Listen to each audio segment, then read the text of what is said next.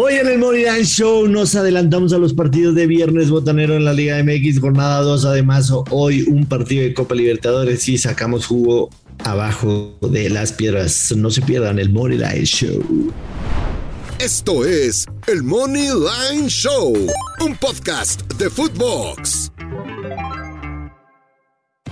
Hello, hello apostadores, ¿cómo les va? Qué gusto saludarlos. Bienvenidos a otro episodio de El Money Line Show con mi Dios Joshua Maya. Yo soy el Gurusillo Luis Silva, así que acompáñenos. La vamos a pasar muy bien y vamos a hablar de lo que tanto nos gusta, las apuestas deportivas, porque vamos a comenzar con los tres partidos del fútbol mexicano de este viernes. Les estamos anticipando para que luego no se anden quejando que no tuvieron tiempo y qué sé yo.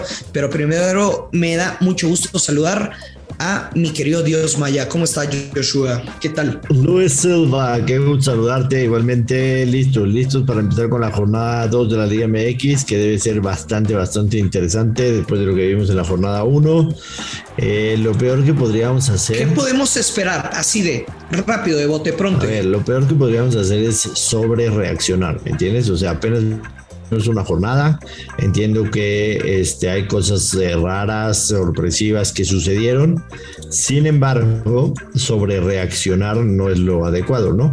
Y también, y también Luis Silva, pues no vale la pena dejarse ir con apuestas grandes. Está empezando la liga, tranquilidad, bonito, ponerle pero pero creo que, o sea, un aprendizaje, así como te dije de, de bote pronto, sería uno, no inclinar la balanza a ninguno de los lados por más que un equipo parezca favorito. Y por ejemplo, a ti que te gusta ver goles, pues te vas a los mercados de anotación y no pasa nada. A mí me gusta ver goles, a ti te gusta ver golazos. Es la diferencia. Es que sí entendí la referencia. Este. vamos, vamos, Luis Silva, porque se nos acaba el tiempo. Mazatlán recibe a Tigres. Mazatlán más 250, el empate paga más 233, Tigres paga más 120. Después de lo que yo vi de Tigres, a pesar de que solo escuchar los nombres Mazatlán Tigres podríamos decir, wow, la diferencia de planteles y lo que gustes y mandes. Lo que yo vi de Tigres en contra de Cruz Azul, sinceramente me preocupó. Los dos goles de Tigres fueron errores crasos de Cruz Azul. O sea, ese partido tranquilamente lo pudo haber ganado Cruz Azul 3 a 0, 4 a 0. Sí, señor. Sí, Entonces, yo a pesar de la diferencia en el papel, en los planteles, en la historia reciente, en lo que tú quieras. Si mandes, yo no me metería con Tigres más 120. Aprendimos la semana pasada, solo hubo dos locales que ganaron. No por eso vamos a empezar a apostarle a los visitantes ni nada.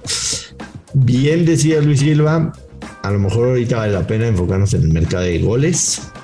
A mí el over de dos y, medio me encanta. Me fascina el over de dos y medio. También. Entiendo que ya va a regresar Nahuel Guzmán. Ya va a regresar Nahuel, pero este, que creo que la defensa de Tigres con Lichnowsky y con Diego Reyes es una catástrofe, una catástrofe absoluta.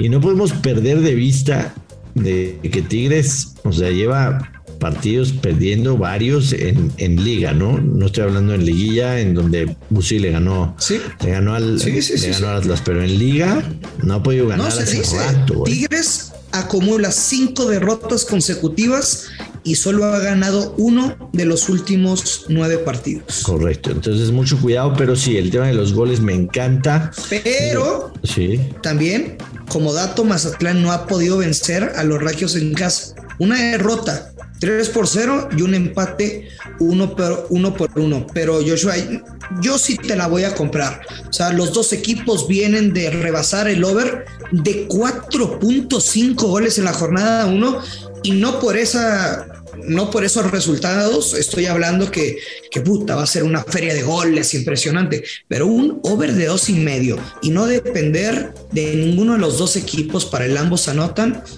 está rico, está rico el, el mercado. Definitivamente. Over de dos y medio sería mi jugada. Aquí, por ejemplo, sí veo posible que Tigres incluso pudiese ganar 3-0, ¿no? Pudiese, no estoy diciendo que va a suceder. Prefiero el agarrar el over de dos y medio a el ambos anotan. Eh, Puebla recibe a Santos Laguna. Puebla ganó de visitante. O sea, no, no puedo decir el pick yo. Dijiste que sí me la compras. No, pues te la compro, pero me quedo. ¿Tienes otro? Tigres gana o empata, yo ver 1-5. Me voy a arriesgar. Me gusta más tu pronóstico. Qué riesgo, pero cabrón, no mames, eh. O sea, Tigres se gana o ¿Qué? empata over de uno y medio. No, si te estás aventando al precipicio encuerado y, Menos y 130. quieres no salir con un raspón, no, si estás en otra categoría. No, oye, Entonces- pues si los Tigres solo han No, ganado perfecto, uno na- de nueve más. partidos. No, nada más que digas, me voy a arriesgar, o sea, sí, digo, no te, no te pases, Luis Silva, digo, también no somos novatos, güey, tenemos O 44. sea, menos, men- menos 130. ¿Está mal? Ah, ¿Está mal o no? a ver, no estoy cuestionando tu pick, estoy cuestionando que digas que te estás arriesgando con ese pick, por Dios santo. Entonces, sí, güey, pues si Tigres solo ha ganado uno de nueve partidos, Es Tigres Mazatlán, Luis Silva, por amor de Dios. Vamos al que sigue. Pue- Puebla más 133, Santos más 233, el empate, eh, el empate para más 233, Santos para más 220. Este partido, Luis Sí, Silva, es de un ambos anotan cantadísimo. yo te tengo Cantadísimo. unas tendencias porque hice mi tarea. Tres tendencias te Menos, tengo. menos 129, el ambos anotan. Está rico. Delicioso. En cinco de los en tres de los últimos cinco partidos en el Estadio Cuauhtémoc ambos anotan. Eh, el último que se jugó fue 2 a 2. Además, eh, Puebla trae una racha de cinco goles anotados consecutivamente. De local tiene seis partidos consecutivos concediendo. Y de visitante, Santos tiene siete partidos anotando. A mí dame el ambos anotan en menos 130, menos ¿Quieres que te lo 129, dé? pero de una vez. El ambos anotan, Ve. sí, por favor, gracias. Oye, Puebla solo ha ganado uno de diez últimos partidos en casa contra Santos. El empate fue el resultado que más se repitió en seis ocasiones. Y del otro lado, si nos vamos al presente o al, o al pasado, es que no sé de verbos, güey, al, al pasado más cercano. ¿Cuál sería el nombre? Bueno, Pasado reciente, Luis Silva. Me gusta que tú eres un hombre siempre Letrado. de cult- de- con una cultura general Letrado, impres- im- impresionante. Bueno, letrado. los laguneros que han ganado sus últimos cuatro o cinco partidos en todas las competiciones, pero en cuatro de esos cinco partidos, güey, se marcaron cuatro goles o más. O sea, Santos es sinónimo De gol. de goles. Santos igual a goles, Santos igual a goles, Santos igual a goles. Ambos anotan cantadísimo. ¿Y por qué no pensar en el ambos anotan y over dos y medio? Güey, el over dos y medio paga más 100 y no veo una goleada de 3-0 de ningún lado. Ambos anotan y over de 2.5 goles paga más 125. Te la compro, Luis Silva. Te la compro definitivamente. Yo me quedo solamente con el Amos Anotan, menos 129. Pero tu pick es bueno, definitivamente. Y finalmente, Solos de Tijuana recibe a Juárez. Eh, pese a el speech que nos aventaste al inicio del programa, aquí sí me voy a ir por un lado y me voy a quedar con Solos de Tijuana. Solos de Tijuana suele ser un local bastante, bastante fuerte. Yo creo sinceramente que lo de Juárez en contra de Chivas fue más por lo que dejó de hacer Chivas que por lo que hizo Juárez. Para mí, insisto, Juárez es un equipo al que voy a atacar absolutamente todo el torneo. No me gusta nada.